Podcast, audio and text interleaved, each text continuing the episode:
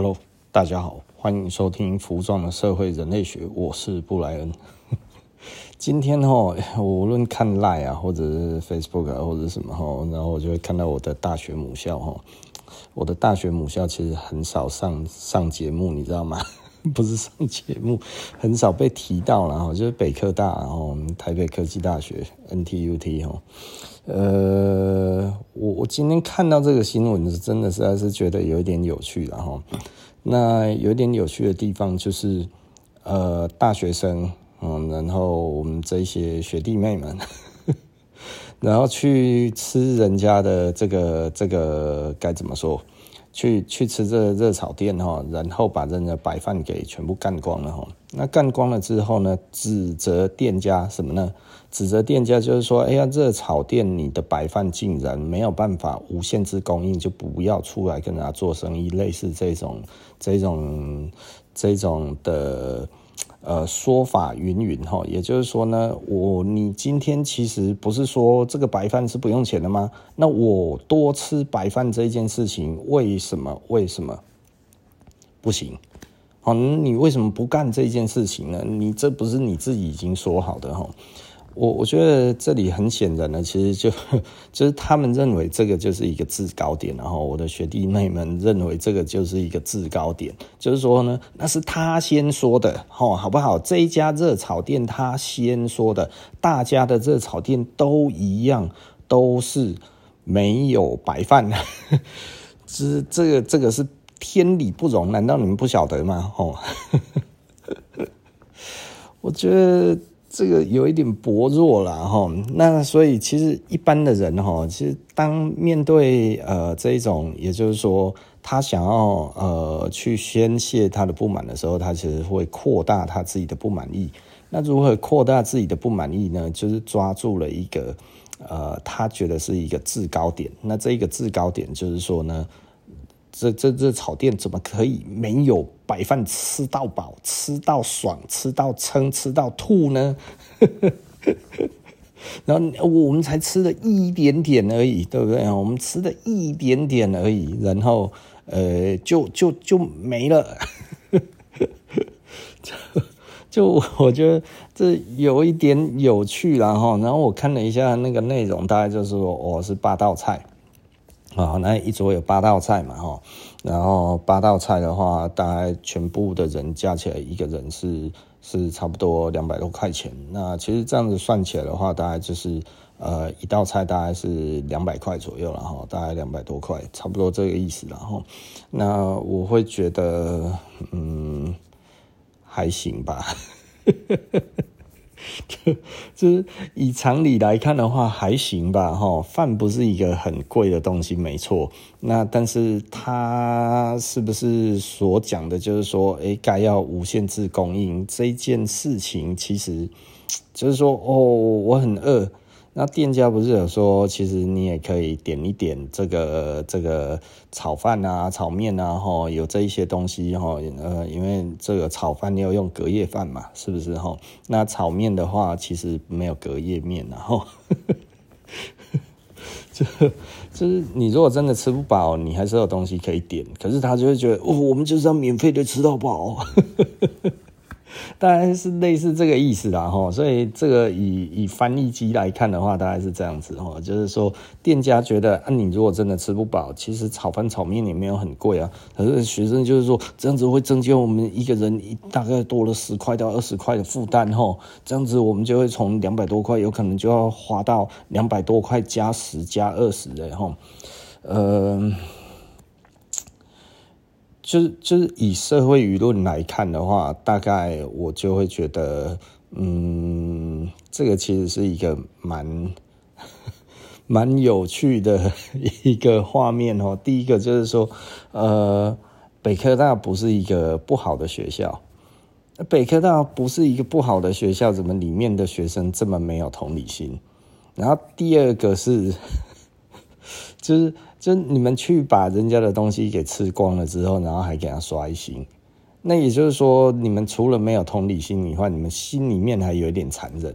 呃，这这个 Google 评价这种东西，其实老实说，对于店家来讲的话，它其实就是一个生计嘛。好，那也就是说呢，当你去给他负评，就是给人家一星的时候的意思，就是说你希望他的生意不会再有。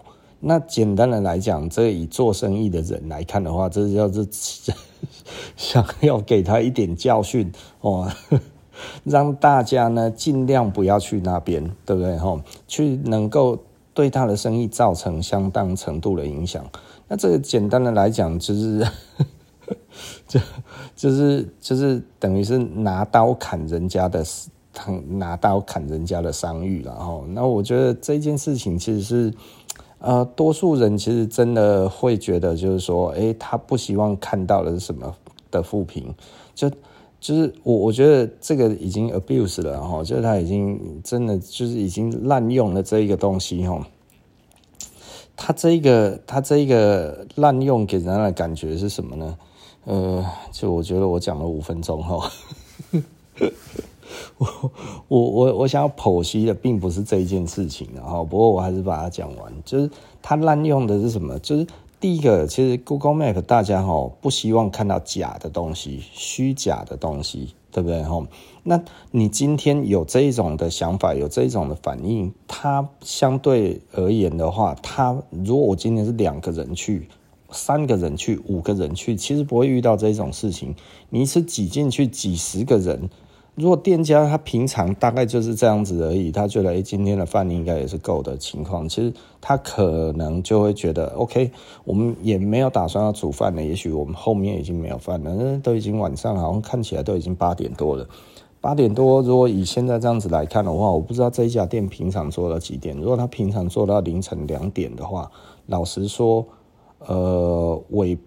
除非尾盘还有很多，不然的话他大概不会多准备哈。那所以我觉得他们也很合理啊，就是呃大家其实体谅一下这个时间，尖峰用餐时间已过哈。那我们有可能不会再煮了，那其实就你们就可以点一下其他的东西这样子，然后呢大家有吃饱就好了，对不对哈？我觉得相对来讲，这店家的心态大概是这样子，但是你给他灌一星。灌一星，灌爆一星这件事情，其实老实说哈，就真的是有一点，嗯，就是希望这这有一点拿拿刀捅生意，捅人家的生意这样子了哈，所以我觉得缺乏同理心然后，那相对来讲的话，我觉得呃，整体来讲，这个也影响到了这个一般的消费者对于 Google。的这个依赖上面来看的话，呃，我觉得这个会让人家为什么会有人想要去平衡这些东西？因为大家可能就以社会价值观来看，他会觉得这不是一件非常不合理的事情。他可能会觉得啊，OK，免费的东西这样子就没了。那对于一般大众来讲的话，也还算正常。我不会一次二三十个人灌进去的这个机会的话，基本上我大概也遇不到哈。那我如果今天真的要二三十人灌进去一家店的话，其实呃，他的饭不够没关系，我们点一点他的炒饭炒面，这个对我们来讲，就是对我们成年人来讲的话，我觉得诶可以啊。反正今天大家来是为了要吃饱嘛，哈。店家在这个时候没有办法马上补齐这些免费的东西的话，我是突然觉得这个讲起来好像在，只是有一点乞丐的感觉，你知道吗？乞丐跑进去跟人家敲碗的感觉，虽然是我的学弟妹，但是我真的没有办法帮他们说话。这这，我们北科有这么 low 吗？我真的实在是不知道该要讲什么哦，就是就是你怎么会进去给人家敲成那个样子的哦？拜托哦，这这个我我我还是必须要讲哈。我们北科哈，我记得我进去哈，然后我们那个老师哈，二十几年前他说哦，我告诉你们，虽然哈。你们不是分数最高的学校哈，但是 你哈可以得到安慰的是，你是全台湾地段最贵的学校。哎，你是全台湾地段最贵的学校，为什么要感觉像个乞丐一样呢？就是就是你想想看，去一个免费供应的地方，然后那一边敲碗说你们免费的不够多，这是这这是什么意思啊？哦，这这个我我我觉得有一点点那个啦哈。那也就是说，我我相信能够读北科的人，家境通常不会太差了哈。那我觉得家境不会太差，你去一家也不是说是高级用餐的地方哦。那 花费也不过就是两百出头。你如果说再加个炒饭炒面，让人家多赚一点点钱，其实大家都会吃饱。今天这样子，大家就都开心哦。也就是说，这这。台湾人真的是有一点自私哦，我必须要这样子讲。这个这个有的时候说一说哦，我觉得又扩及到台湾人哦，就是我觉得这种想法的人真的还蛮多的。那，诶，很怕自己吃亏这一种的感受哈，你就真的觉得有一点点不知道该要讲什么哈。所以你知道，我我们做生意做久了之后，我后来发现一件事情呢，就是。与其呢，我们呃要求顾客自律的话呢，不如的话，我们其实就不要开放出任何有可能我们自己会觉得不开心的条件。我我真的做生意做久了就是这样子哦。我记得哈，大概在十年前吧，十几年前哦，我们其实夏天在这个时候，我们店里面会放饮料。那我们放饮料的话，其实老实说，我觉得。呃，我我们曾经有发生过一些事情，不是很愉快。那但是我们还是有继续有饮料供应。就有一次，那个时候在台北，台北他们就不愿意再提供任何的饮料了。那一次是怎么回事呢？就一个客人熟客哦，冲进来，哎来来，给我三罐，给我三罐哦，然后就拿走了三罐饮料这样子，然后出去就分给他朋友，然后就走了。然后赵红哦打电话给我骂到那边去哈，然后我我就说这一个客人不意外啊，因为招红还蛮喜欢这一个客人的，就是因为其实他在特价的时候都买超多，你知道吗？哦，这赵红就觉得哦哦就这样子啊哈，然后我就说。哎，你你为什么要这样子一直在特价的时候，然后让他买那么多这样子？他说啊，这是你自己讲的特价啊，我这样子帮他算这些，不过刚好而已。我就说，我就说哦这样子，然后招红就一副就是说，我觉得这样子做得很好啊。然后我说这个客人留不久了，然后招红就说你你这是什么意思？你自己规范出来的东西，然后你有特价，然后人家在这个时候只针针对这个时候买特别特别多，这样子有什么错？我说没错啊，我说没错。那如果客人都瞄准这个时候来的这一种的客人，其实老实说，就是呃。你知道我买东西哈，我不会特别的去看有没有特价，有特价当然是好哈，啊如果没有特价也没关系。我对于一个品牌来看的话，其实嗯，他们如果没有特价哈，我其实随时都想买。他有特价的话，我多少会等一点，你知道吗？哈，那他如果很少特价。我基本上我就不会等啊，对，因为我喜欢，我是想要拥有嘛，我不是想要说，哎，我多能够少花一点点钱，然后我就因此而沾沾自喜哈，倒也不是这样，对，我会因为少花一点钱而沾沾自喜嘛。嗯，对，我突然讲了这一件事情，有当然会哈。如果这个东西是有行情的，然后我们买低于行情的话，这件事情其实是蛮蛮开心的。但是如果这一件事情其实它是没有行情的，那呃，它其实就是定价。它这一个定价哈，然后呃，这个定价我只要可以买得到，我其实我现在就想要，我大概就会买，我不会去等那些是那什么特价或者什么，因为我觉得 有必要要等吗？我我有等过特价这件事情吗？我我只有以前哈，我想买的时候，然后我朋友叫我等特价。然后叫我等特价的时候，最后等一等，然后我去的时候没有我的尺寸，其实我很火大，就差不过就是差一千多块钱，你看我现在买不到，然后后来硬买，你知道吗？硬买穿起来很不舒服，因为买太小，心情很差，的确有特价，然后你就会觉得我特价为什么要受这个气？哦，这这个真的实在是让我觉得很很那个了哈。那我今天最主要想要谈的，你知道吗？一般人家哈这个时候 podcast 早就已经讲完了，结果我到现在连开头都还没有。我我觉得我我我我我这两天呐哈听了一下其他的其他的节目哈，然后我听到一个不可思议的东西。什么是不可思议呢？就是大家在这个年轻人在职场上面的问题，真的让我觉得啊，这是问题吗？就是有人在问哈，就是说哈，如果去亲戚家里面工作的话呢，会不会被亲戚情绪勒索这件事情？呃，情绪勒索是怎么回事？就是。就你如果要回去，你如果有考虑的这一个是说自己家里的亲那个那个亲戚，那那那本来他就有一定的一个羁绊在啊。你要说这个是情绪勒索，我不如说是情感羁绊嘛，对不对？哦，也就是说呢，他可能会提出让你无法拒绝的要求，然后你这个时候不好意思拒绝，所以你如果去别的公司，你就会狠心拒绝，然后在这在自己的家里的公司呢，不知道亲戚的公司呢，你就会感受到莫名的压力，因为啊，爸爸妈妈也认识他，那我怎么办？这是什么鬼问题呀？就是就我我我我会觉得。年轻人认真吗？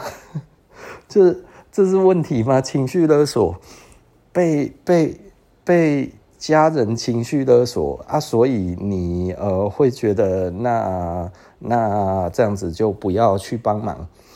呃，我我我觉得不知道大家是局外人听到的感受是什么哈？你想想看，一个企业最重要的。最最重要的资产其实就是人，但是人呢也最不重要。为什么呢？因为差别就是差别在这一个人是不是对公司忠心，对公司是不是有用。如果这一个人对公司忠心又有用，那这就是公司最重要的资产之一。对，呃，我我们讲了啊，哈，三生产三要素，哈，这个这个土地、资本，然后劳动力，哈，那所以呢，一个稳定的劳动力呢，它其实是可以持续的生产的，对不对？哈，一个好的劳动力，它其实是可以有很效率的生产嘛，哈，高效率的生产。那所以呢，土地跟资本不变之下，其实劳动力的素质其实是最重要的，对不对？其实我我觉得听我的自己的 podcast 比较比较比较好的地方，好像就是嗯，好像我我讲话比较简洁哈，对，那可能我们看的东西比较多哈，所以我我们其实可以很很轻松的讲出来这一些呃该怎么说，就是呃。呃，比方说生产三要素啊，哈，就是我们如果不讨论这其他的，就是我们如果不讨论这这三个东西，其实我们要讨论什么生产？就是我我觉得很多很多的人哈，他喜欢的就是把一个呃很很小的一个部分，然后讲得很长，但是他不知道其实已经有理论的基础在那里哈，然后就。包含像我们刚才在讲的北科大的这个学生，就是他们其实都在找一个他认为的制高点，哦，不能说是道德制高点，而是一个对方的弱点，而他踩在这一个弱点上，哈。那相对的，就是说，哦，这一这一个这一个研究所的毕业生，他问的是什么呢？他问的就是说。我今天会不会被道德啊？不是，会不会被这个情绪勒索？会不会被情绪绑架？我今天去这个这个这个家族的这个公司，会不会被情绪给给给控制的这样子？哈，别人的情绪控制我的工作，会呀、啊，当然会啊！这你们这问这是什么鬼问题啊？啊，遇到了怎么办？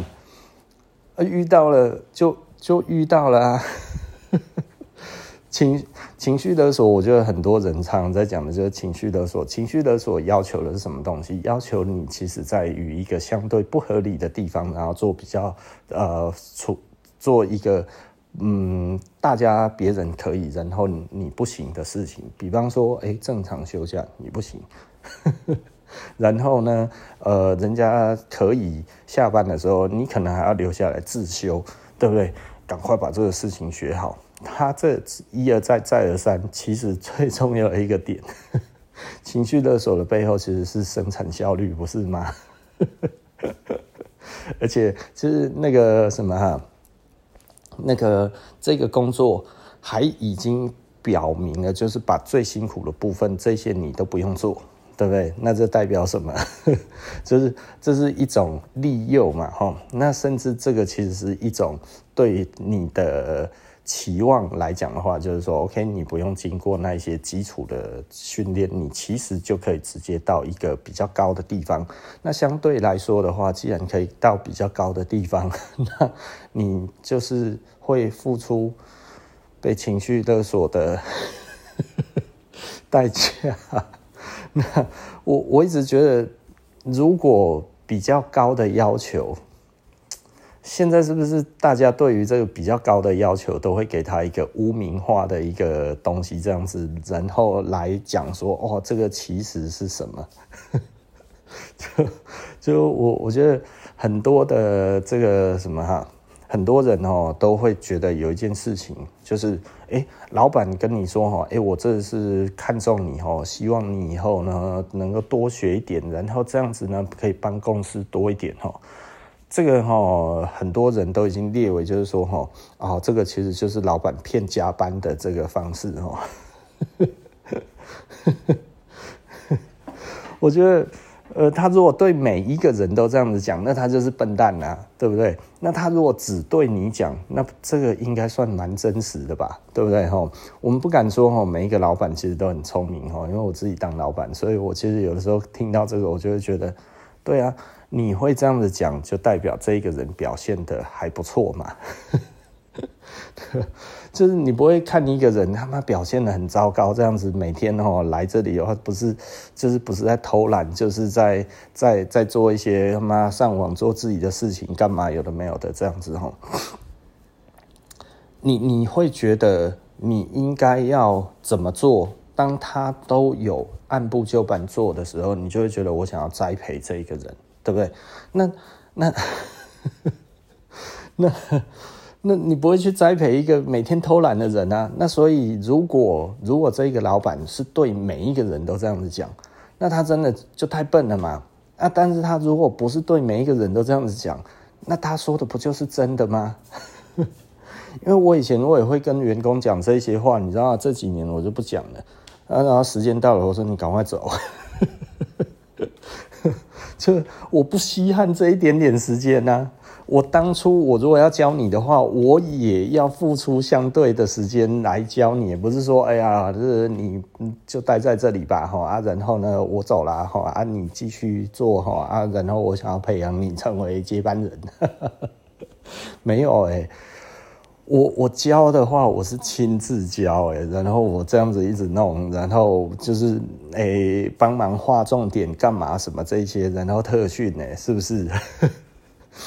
花了很多的时间，花了很多的精神，然后教育这样子的那个员工哎，像我以前诶我我以前其实下班的时候哈，以前常常就会开会哈。那开会的时候是干嘛？是做成长，你知道吗？然后呢，我们那个时候总觉得哈，诶，每一个员工需要什么？针对不一样的员工，然后我们去书店哈，然后就买了书，然后买这些书呢，是所有的员工每一个人一本。然后针对不同的人呢，我们买不一样的书，然后呢，但是每一个人都发一本，我们不会告诉员工说，其实你就是缺这一本，而是大家都一起读这一本，你知道吗？哎，我那个时候还办读书会，还是干嘛这样子跟员工分享吼，现在这些事情可能吼 都不能做了，因为我看有一些人吼，哎，有一些老板是这样子做吼，被。砍劈到一个不行，然后我就想说，哎、欸，我以前也做过。但是这一些事情在十几年前被认为是很先进的一个做法，你知道吗？就是说，哇，带着员工一起成长，让员工就像你一样，这个其实是一个非常好的管理的模式，而员工也很需要这一种成长。哦，哎，我们小时候被灌输的就是说，哈。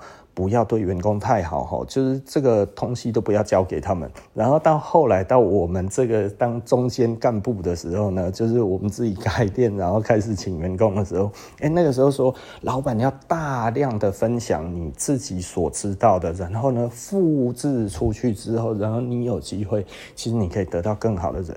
因为我们是这样子的观念下面成长上来的老板，你知道吗？就到现在的话，吼啊，那一些人都是要 PUA 员工的啦，都是 pick up artist 吼，加辣啦吼，拢要讲 PUA 啊，怎么会变这么多？这个也不过才几年的时间而已，我当老板也不过。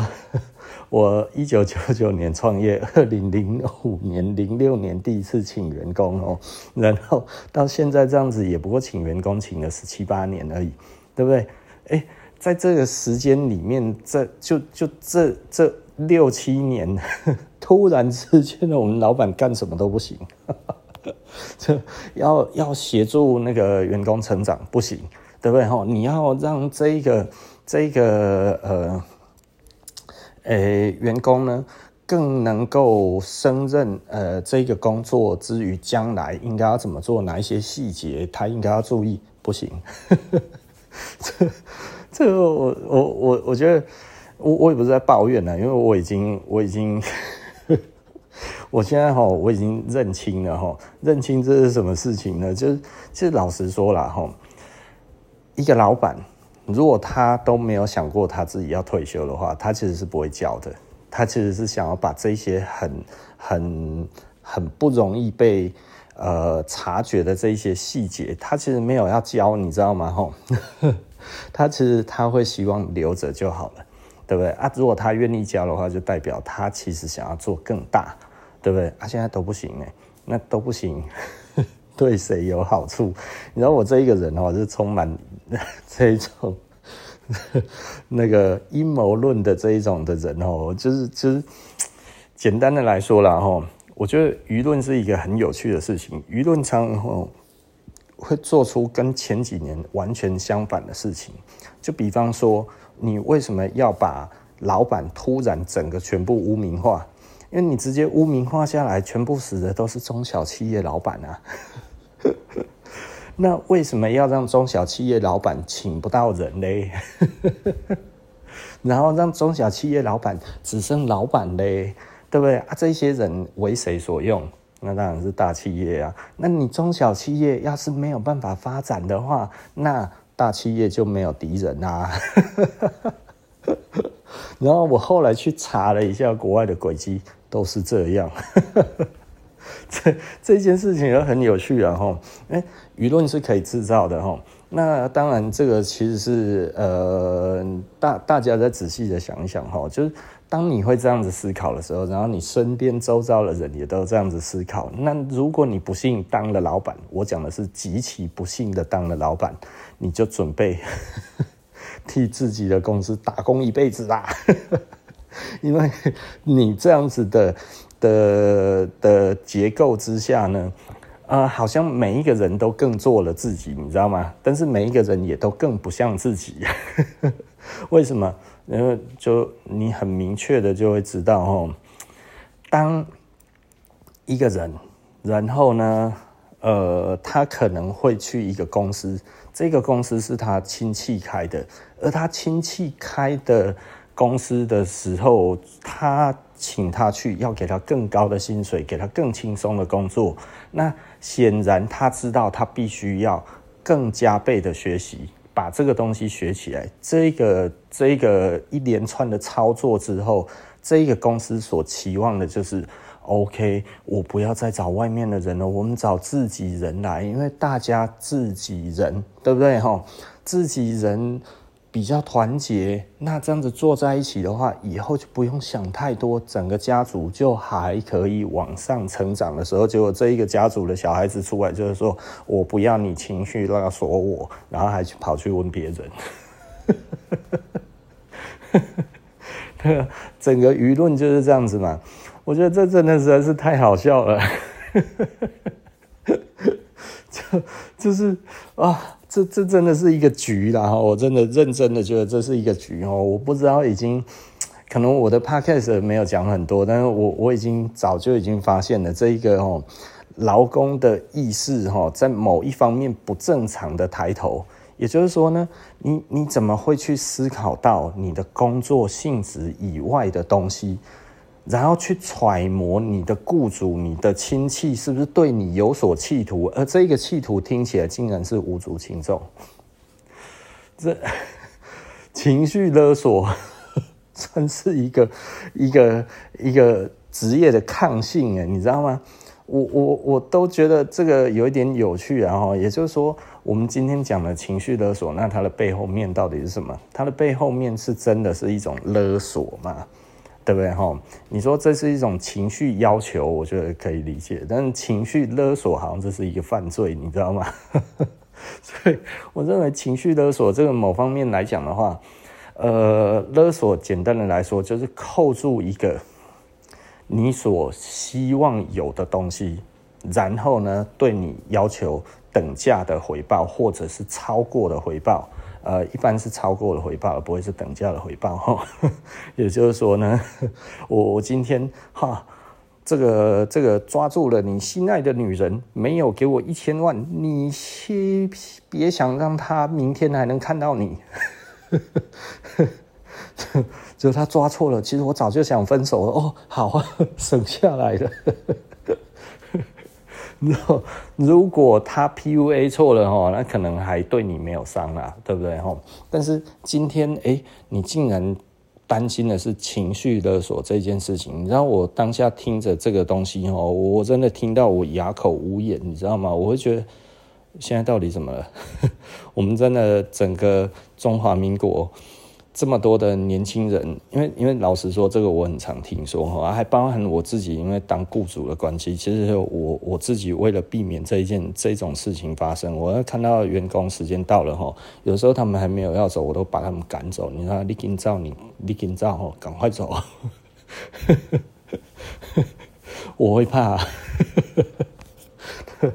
以前不一样哈，以前哈，我们只要还在店里哈。哎，那个员工不走，哎，你知道吗？就是就是那个我我我以前在店里面的时候，哈，就是就有的时候我们在弄东西，弄一弄弄一弄，然后回抬头一看，哎，阿奶也要拍照，就就是两三，就是就过了两三个钟头了，然后哎，你在，他也在，啊，你就会觉得。你赶快回去啦，因为我也没有事情要交代你的。如果你要帮忙，那你就帮忙吧。啊，但是也没事啊，那你就赶快回去吧。他说：“呃，老板没走，我们不敢走。”我想说：“嗯，不用这样啊，我们公司不用这样啊。”然后到后来就真的都不走啊，都不走，不然我就教你们一些东西嘛。啊，教一教，教一教，就变成我们的一个企业的一个当时的一个呃，算是文化嘛？就是。我都会帮大家，然后做这些，然后有的时候哈，就是就是，诶，讲了很久，然后我也觉得大家都没有要走走的意思，你知道吗？哈，然后过了好一阵子之后，然后才有一个很资深的员工哈，然后说，诶，老板，其实我们今天本来是要去哪里哪里这样子。我说啊，你们又没讲，我以为你们没有要走啊。他说，呃，这个我们不好意思说。啊，你不好意思说，他现在不是怪我吗？对，啊啊啊！我叫你们走，你们平常又都说不走。啊，你们今天有事，啊，你们也没讲啊。然后我照平常这个样子，然后该讲的继续讲，因为反正你们要没有要走嘛，哈。那我就会觉得 OK 啊。那既然大家想要学的话，那那我我就觉得让大家学一点有用的东西，把我呃实战经验各方面这样子拿出来给大家。分享分享这样子哈，虽然我觉得对业绩好像没有直接的帮助，但是大家都不走，应该显然是想学点东西嘛哈。那以前我们那一个时代在打工的时候，那个老板哈，都满是希望赶快滚蛋。这个你该做的事情，我交代你分内的事情，你现在就会给我做完。还没有做完的时候，然后这一边再给我扫一扫，那你再查一查，对不对？哈，然后你就觉得哦，好吧，没关系。然后这个每个礼拜都要给我消毒，然后这个一消毒，哈，上上下下全部都要这样子弄起来，你就会晚个一两个钟头才走。那当下你也不特别觉得什么，就是觉得哎，OK 啊。他本来就是应该要在下班之后才才才消毒嘛，不然还有客人怎么消毒，对不对？啊，但是也没有加班费，我们就会觉得嗯，淡淡的哀伤。但是呃，总不可能是用我们还有客人的时间，然后做这件事情嘛，这不是很自然的吗？所以那其实就是。就是就是加班就加班吧哈，那没有钱，其实想到顾客，为了顾客的这个卫生哈安全这样子，我们觉得哎、几个熟客的脸就浮出来之后，就觉得哎呀，这算是帮他们做的啦哈，所以你也不特别觉得怎么样，但现在都不行。那回头到我们自己当老板的时候，哎，我们就觉得我们不要干这件事情，对不对？我们平常的时候该做的就是慢慢一个一个做，慢慢的做，然后就不会有这一个状态嘛，吼。那或者是，诶，我们就牺牲一点，大家知道什么时候比较没有客人，我们这个时候就少了这一个服务，这样子就好了。那这个牺牲到的顾客的权益也不多，那所以有的时候我们其实，呃。就是跟来的时候跟顾客讲一下就好了啊，不好意思啊，现在这个制冰机在洗哈，那所以我们如果现在买冰块的话，可能我们去设备买回来这样子，对不对哈？大概类似这个样子，那我觉得就好了，没有什么很大的问题的哈，所以。我也不晓得呢，哈，我我觉得现在现在整体来讲的话，就是我们现在的这个劳动力，不知道到底是出了什么问题，这脑袋哈真的都很奇怪，就就是呃各种的害怕哈，就是好像很怕亏了，哦，我我会不会因为这样子在店里面多待了两分钟，让老板发财了？老板不会因为你在店里面多花了一点时间，他就发财了。这个放心好了，因为老板的钱不是来自于时间交换啊，但是你们的钱来自于时间交换啊。就是受薪阶级，他其实大部分的薪资来自于他的这个薪资的交换嘛，就是时间的交换嘛。哦，那所以这个有什么问题？这个没什么问题呀。那老板会不会因为说哦，员工在店里面多待一点时间之后，然后他就发大财？不会啊，甚至一毛钱进账都没有，还有可能被告。所以呃，我我觉得这是一个很很有趣的一个状态，你知道吗？也就是说，你你会不会因为这样子而多赚钱？不会啊。员工如果这这一个时间应该要交的，应该要交的企划案或者应该要交的这个图面没有出来的话，那其实谁做？对不对？我明天要给客户，那员工已经下班了啊，因为他没有做出来，那老板自己把它做完，因为明天就要给嘛，对不对？而且这有一些老板，你给我做好，我们这是责任制。那的确有一些老板其实是给了不合理的工作量，然后就是说，哎，这个其实是不合理的工作量，但是老板会觉得就是说，你就是给我做。那呃，我我不否认有这么凹的老板，然后，但是我我有一点有一点怀疑，就是这种人还请得到人吗？在这一个时代，谁敢啊？哦，我觉得我自己都觉得这个很有趣哦。我我每次我我所听到的就是说，哇，很多人还很敢。我想说，但是我所感受到的这么敢的，通常都死很惨啊。谁真的敢？我们自己当老板的，其实到现在哈，其实老实说，对于呃我们自己台湾这一个土地上面的年轻人是没有什么期待的。这个其实是很直接的这样子讲的哦。那但是呃，也因为没有什么期待哈，我觉得我们发展出一套让彼此都觉得还蛮好过的一个状况。那我觉得，哎，好像不错哎。就比方说，我现在我请人，其实我不会很要求说你要多快的时间就把东西学起来。我希望我。多一点时间看你在店里面的表现，然后感受起来你是什么样子的人。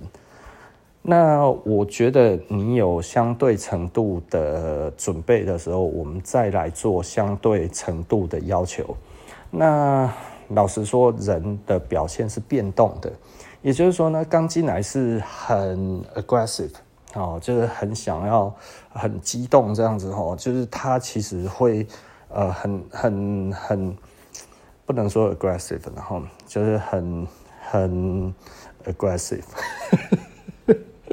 的在表现哈，你就会觉得，哎、他表现的有一点多了哈。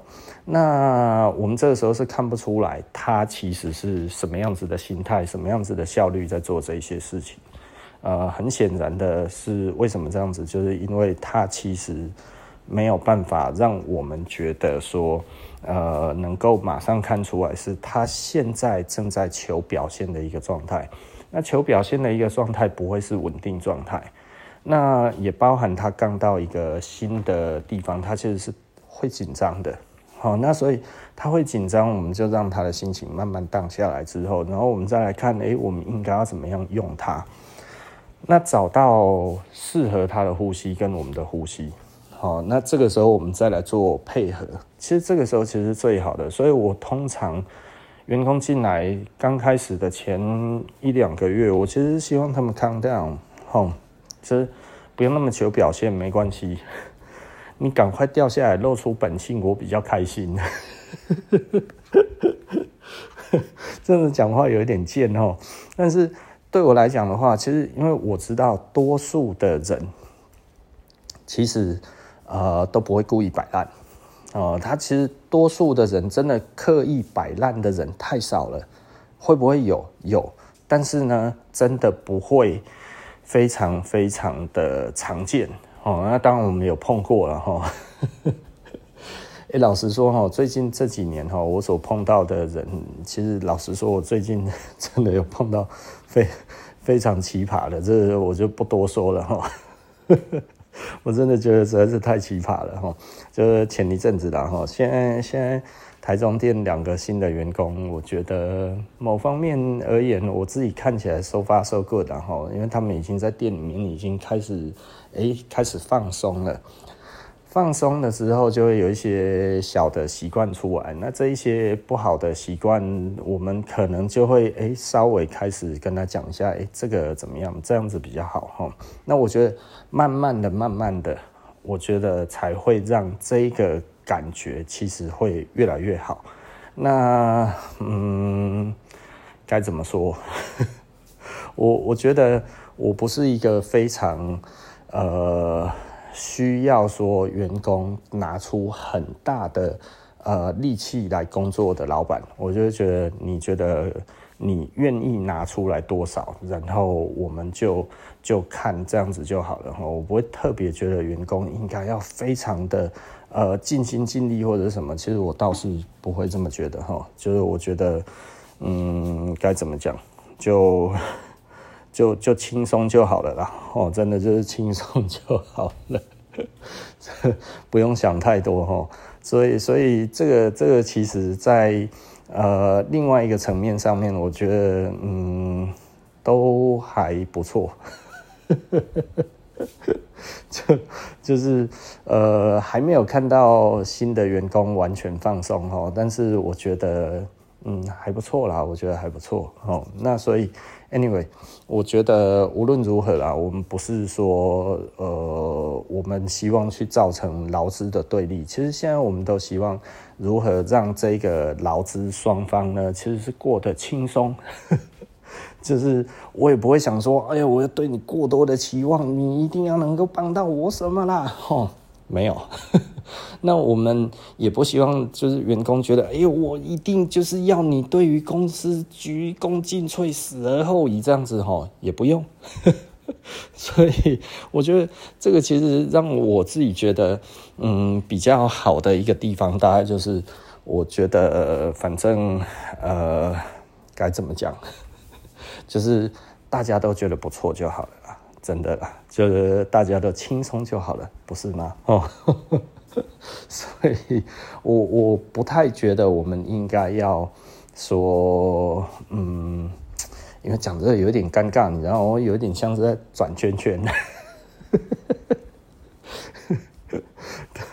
就是第一个要表明我们自己的立场哈，就是我们自己的立场。其实老实说，你会觉得因为员工多待在我们的公司里面多一个钟头，然后我就多赚一个钟头吗？不会啊，那 那呃，但是我们是不是要多付？要啊，所以你会希望员工多待在公司里面吗？没有。那以前你会很希望员工赶快成长，那赶快成长成为你的得得力的助手。现在你会这样子想吗？不会啊。为什么不会？就是你只要让他做你期望的事情就好了，你不用去想太多这一些其他有的没有的事情，因为没有意义。那为什么没有意义？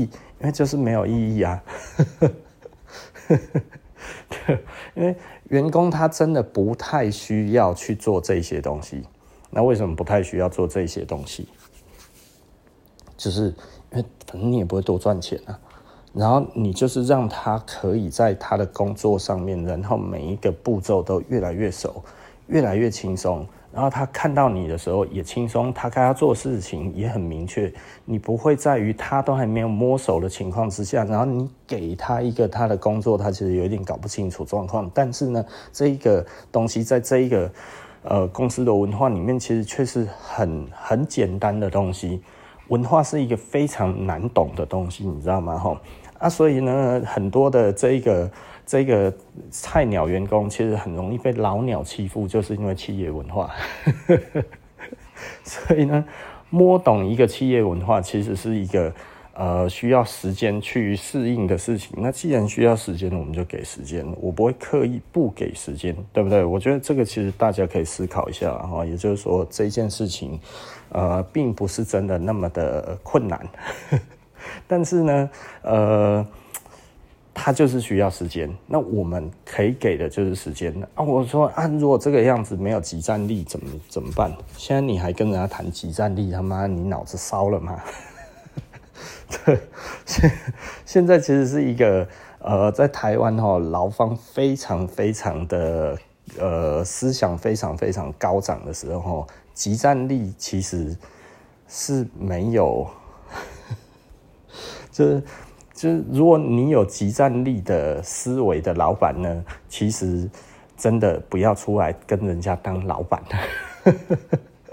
哈，我已经付钱了，我为什么不能要求他对公司马上有产值？那这个东西中间的空缺到底是谁该要付？呃，第一个 就是你该付，然后第二个他没有产值，那是正常的，因为他才刚到你的公司，对不对？你要有这一个认知。啊，以前的人哈，没有这个认知的时候，就是学徒三年六个月，你三年六个月给我通通都摸熟了之后呢，我才会开始给你薪水，对不对哈？较早时呢哈，我三啊三年六个月，对不对哈？所以以前都是一种在学徒的时代哈，通通都没钱哦。但后来呢，就所谓的这个学徒的薪资哦，比方说呃去学头发，哇，一个月五六千块。这 这五六千块之外呢，你如果还想要再多一点点的话呢，那你就是多洗点头嘛，一颗头算你三十块、五十块这样子，然后你一个月大概顶多就是几千块而已，很难破破万，大概最多就一万二，对不对哈？那这个其实。都违反现在的劳基法，但是那个其实几年前的台湾还是这样子，你知道，七八年前的台湾还是这样子。现在年轻人要是听到这里说：“哦，幸好我晚生了一点。”可是那个是有价值的啦，哦，其实那有价值的。为什么？因为你真的在学哈，而且这里还有学一个很重要的东西，叫做学低头。其实人哈。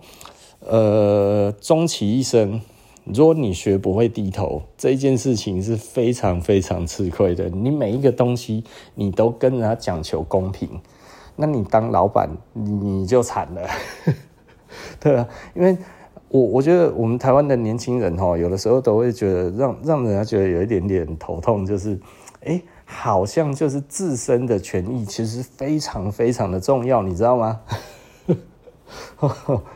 就就哎。你你不能要求我，因为我有我我有我自己的意志，对不对哈？但是呢，如果自己当老板的时候，哎，你自己不是你你有收钱啊？你你有收我的钱，你为什么没有马上汇？你为什么不是在家里都学好了之后，然后才过来？你为什么在家里通通都没有把这些事情都通通都搞懂之后，你凭什么来上班？嗯，你看，如果你是一个年轻人。然后呢，你自己请了一个人之后，你发现这一个人来店里才要学，来店里的时候，来公司上班的时候，然后才那一边看，然后还一副看不懂的样子，然后你骂他，他还说你没教他，那你就会告诉他说，为什么你在家里不先学好再过来？哦，你触犯劳基法了。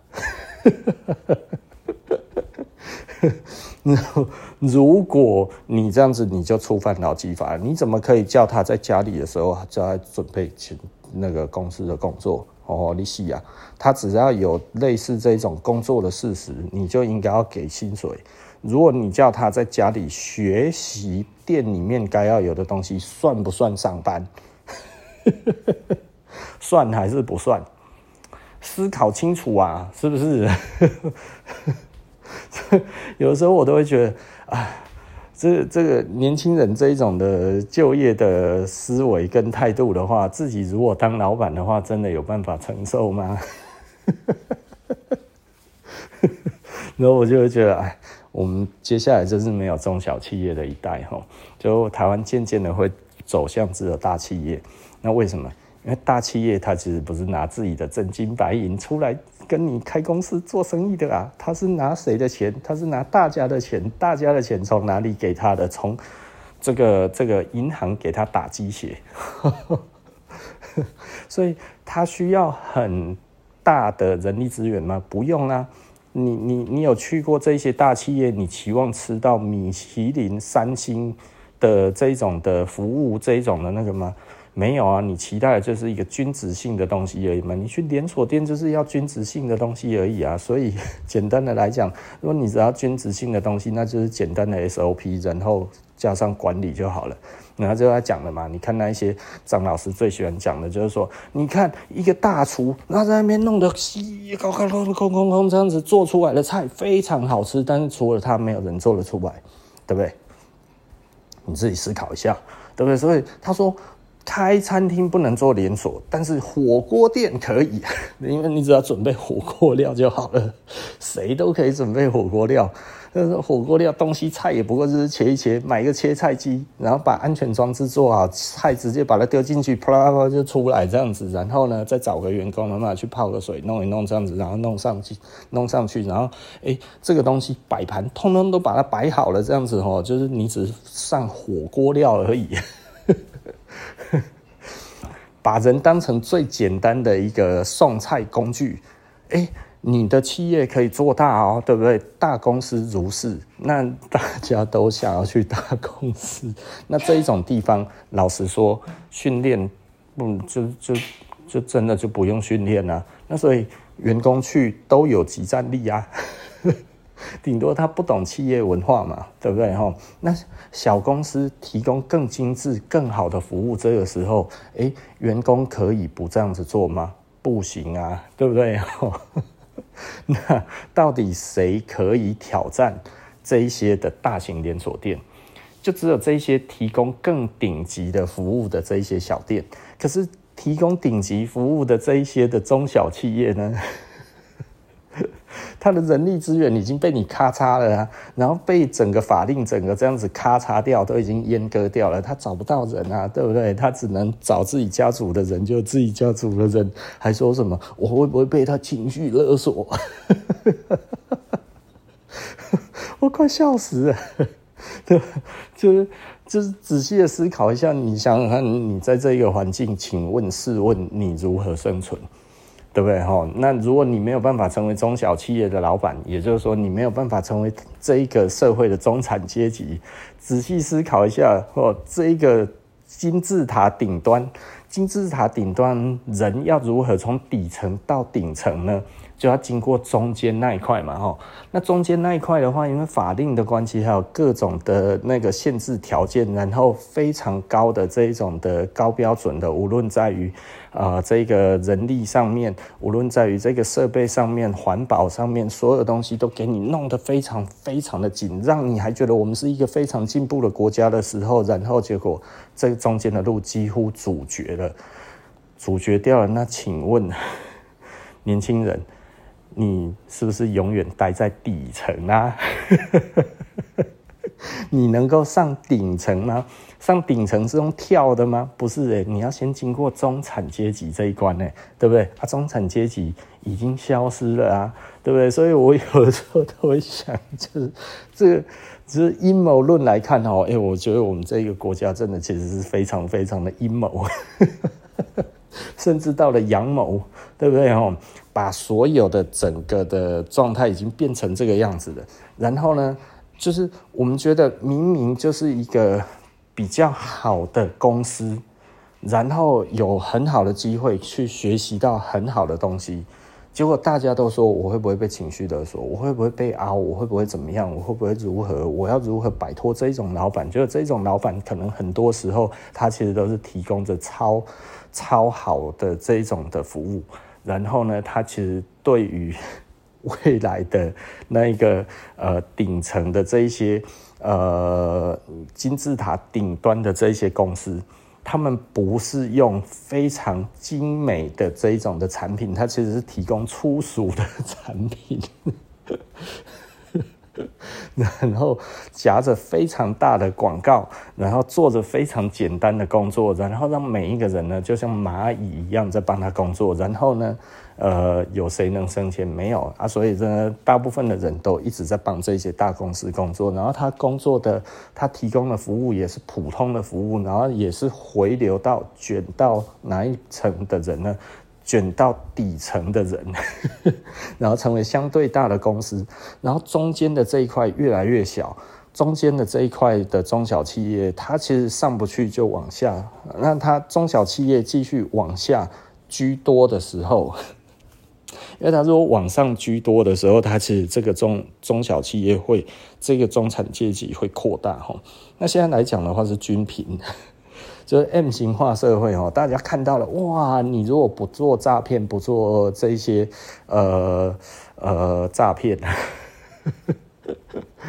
不做赌博博弈哈，你怎么能够在年轻的时候就可以开跑车呢？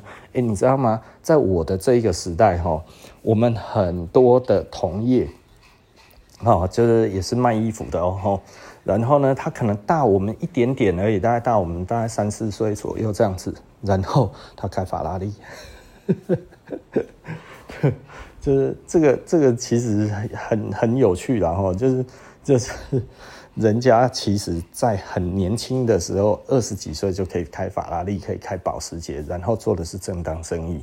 那但是他们为什么后来倒了？就是因为这个环境越来越差哈，然后他们有一些坏习惯，因为你二十几岁赚大钱，一天到晚就是跑去酒店花天酒地哈，然后又跑去跟人家赌博这一些哈，就是消遣哈，因为钱太好赚了哈，钱就随便花，然后所以他们在第一波生意不好做的时候哈，就还保持这一种的这一种挥霍的个性哈，虽然是白手起家，但是也很快就没有了。所以仔细的思考一下哈，就这个中产阶级在当时大家都觉得哇，这个很多的惯老板横行于台湾的时候呢，结果这个时候却是一个这个资阶级呢非常畅通的时代哈。就像我们那个时候，哎，我们很多去那个去去去餐厅里面哈。它底薪是非常低的，那但是底薪很低，为什么很多人还要去做？就是因为小费很多啊。然后我以前哈在那个台北的时候，我们在 Twins 上班哈，我那个时候白天哈念北科大，然后晚上呢要去那个 特别强调北科大，就是因为被延上。然后呢，呃，白天要去北科大哈，我们在北科大上班，不是上课，晚上还要上班哈。那晚上上班去那个 Twins 哈，那 Twins 已经被拆掉了哈。他以前就在那个那个敦化中中校敦化那交叉那一边哈，那嗯嗯嗯，以前的 Tapi 大楼哈的地下室。然后那个时候其实是呃台北市生意最好的呃 pub 哈，那呃外县市的人都去中泰宾馆的 Kiss，然后呢台北人就去 Twins，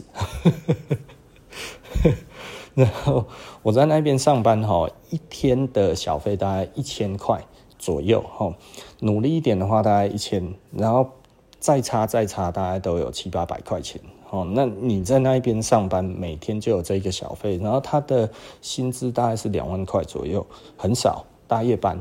哦，但是你这样子随便加起来，大概一个月大概也都五六万块，对不对？哈，你呃月休四天而已嘛，哈，那月休四天，然后所以你每天大概又多了一千，那所以差不多又多两万多块钱。那嗯，大致是如此的哈。那个时候其实也没有很细算哈，但。呃，我们下班的时候，其实我们同事差不多也都跳得到这么多小费哈。那就做更资深的，大我两三岁，他说：“哦哈，以前更好啊。”陈水扁还没有当，因为他们很讨厌陈水扁。那时候陈水扁当台北市长哦，哦骂得半死啊。他说：“哦，以前陈水扁没有上来的时候，一个晚上哦没有三千哦，叫做很丢脸，五千叫刚好，你知道吗？”也就是说，那个时候你如果在那一边，在打工的话，一天都十几万呢，一个月都十几万。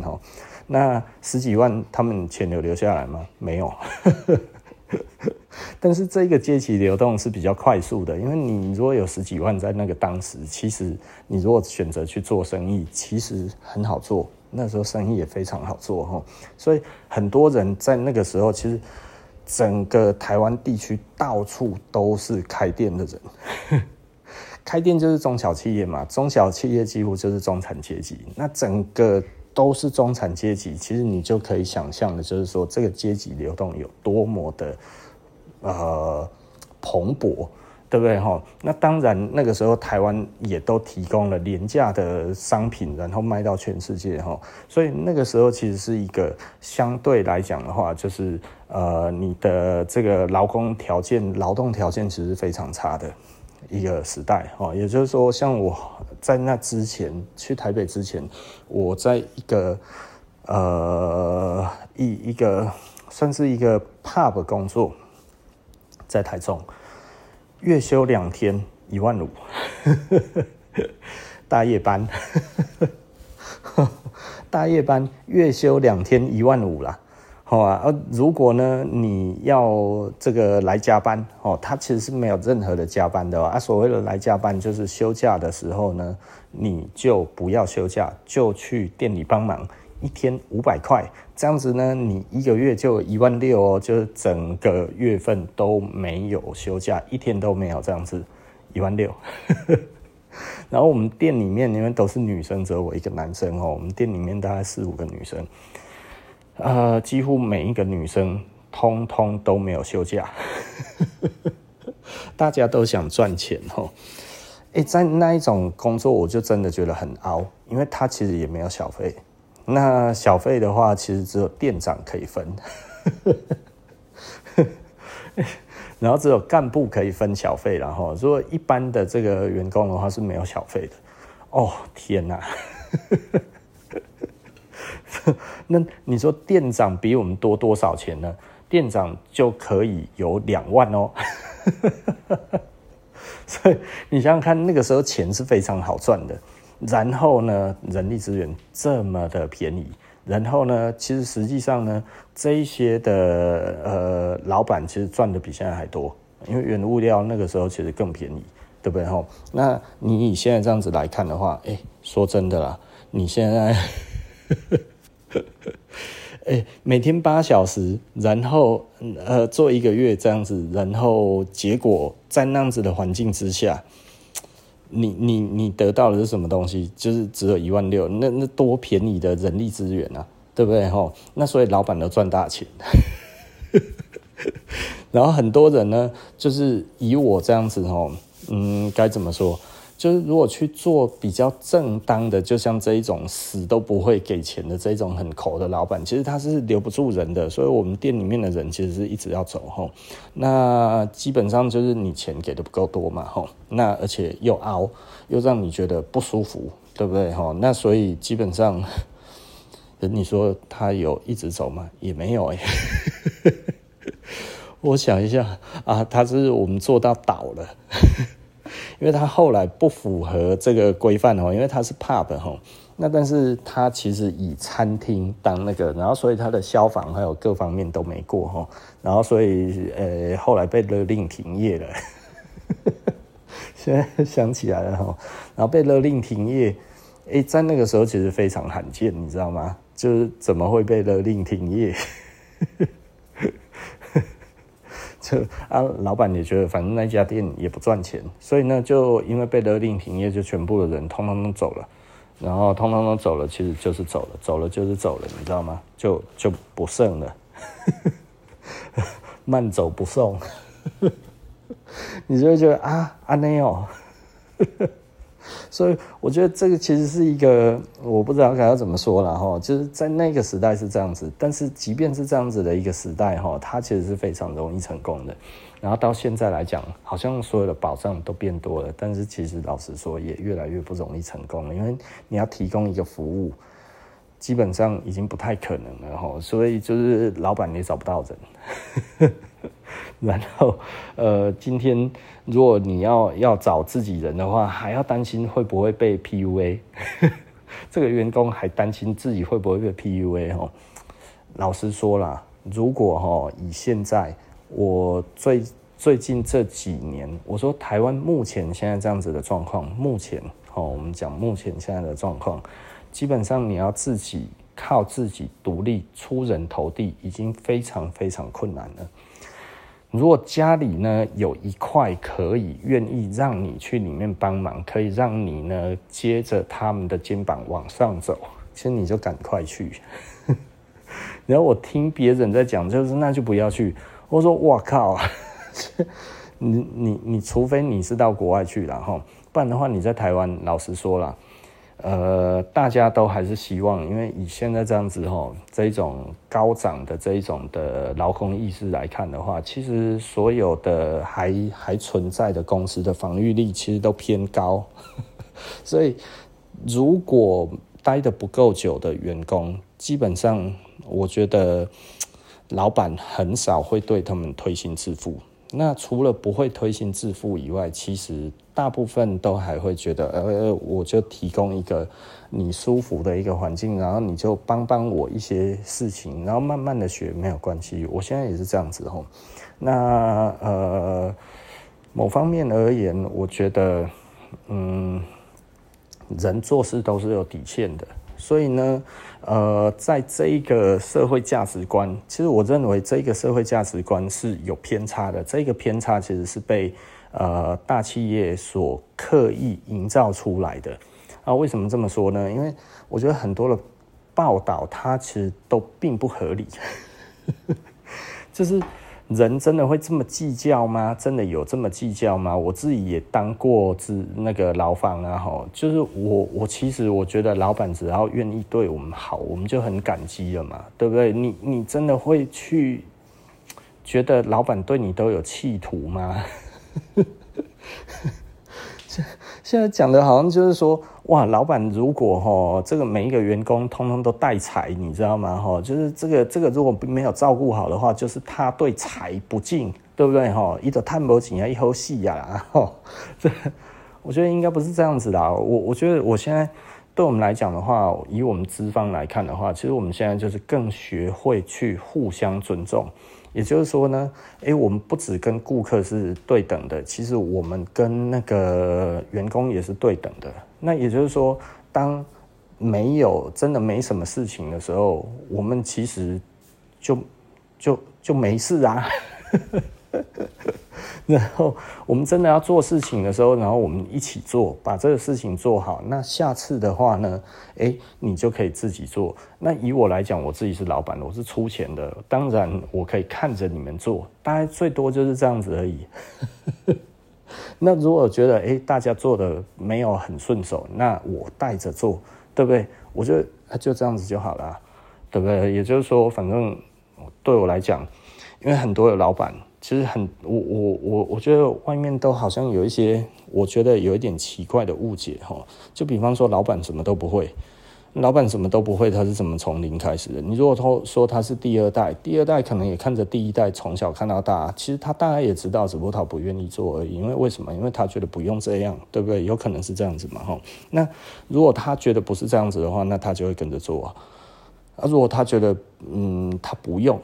那那也无可厚非，但是第一代的老板通常什么都会啊，所以我就觉得老板什么都不会，那那难道是上天这个时候就是说来，今天你来当老板，然后突然你就是老板了，不是这样吧？所以很多人都在批评说老板什么都不懂，还是怎样之类的这样子，我就觉得这符合现实嘛。然后我有的时候哈，我们自己当老板的哈，最无奈的并不是员工，因为我们对于员工哈，就是看看就是会讲这些呃坏话的话，其实我们都觉得还好，因为有的时候我们要求人家，人家没有做好的时候，然后我们可能就是没有那么开心的时候，然后就他员工也发现了，他可能就会觉得不舒服嘛，不舒服骂我们几句，我觉得这也是正常的。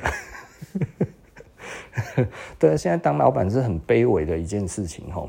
然后我有一个同业吼，他比较晚才工作吼，然后哈，他就说：“哎，员工吼，明明叫他们做什么事情都没做，他们就是薪水小偷。”我说：“呃，我说你这样子跟他们讲。”他说：“对。”我说：“哦，拜托你不要再讲这种话了，你这种情绪要收起来。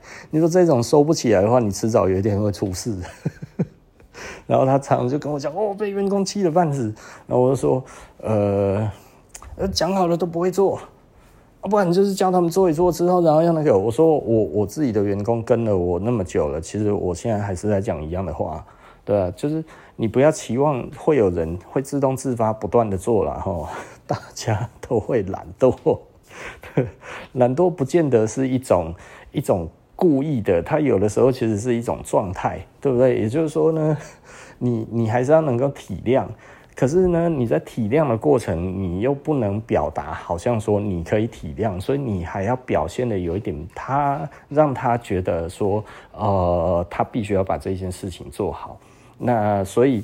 如果你表现得十分能体谅的时候，他以后可能就会希望，那你每次都体谅吧。哦，原来这个底线是这样子，你知道吗？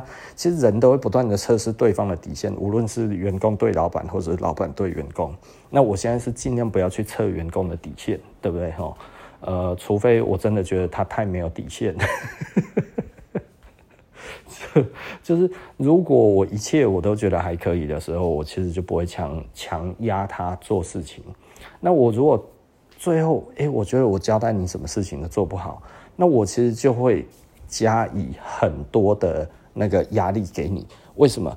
因为如果如果我和颜悦色的要求你，你都没有要做，那我当然也只能比较不客气的要求啊，不然能怎么办？对不对？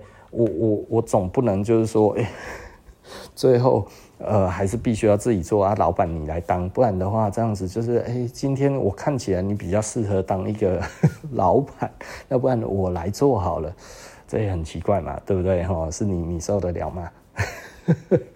刚开始我都可以哦，哈，刚开始其实都是我做啊，然后员工在旁边休息，其实我没有太大的问题，就是因为我要让他适应这一个环境，知道我们在干嘛，所以。他在旁边看是一件很重要的事情，而我不要给他压力，说你要看着哦，你下次就会换你了。我也不做这一种事情哦，我其实就是觉得，就让他在旁边看着就好了。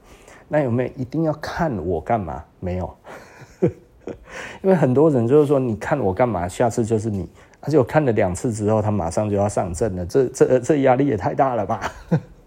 我现在都是让他们觉得，哎，他们可以帮我的时候，然后再来帮我。然后或者是我觉得几次过后，我觉得这些事情可能比较简单的，那你们也可以在那一个时机来帮我。哎，我觉得这样子慢慢的、慢慢的就好了哈。那我觉得还好的就是我自己在在自己的台中店哈，然后我以我自己的 temple 在训练员工，嗯，就比较不会有问题。就我不会希望他们马上在第一时间就会所有的事情，就是。我觉得我慢慢带会比较好一点，因为我希望再重新把这个文化再重新带起来。我觉得带领一个企业文化其实是蛮重要的一件事情啊。啊，好，OK 了。那其实我们今天啊，服装的社会人类学就到这里了。吼，那我们下一集不见不散了，拜拜。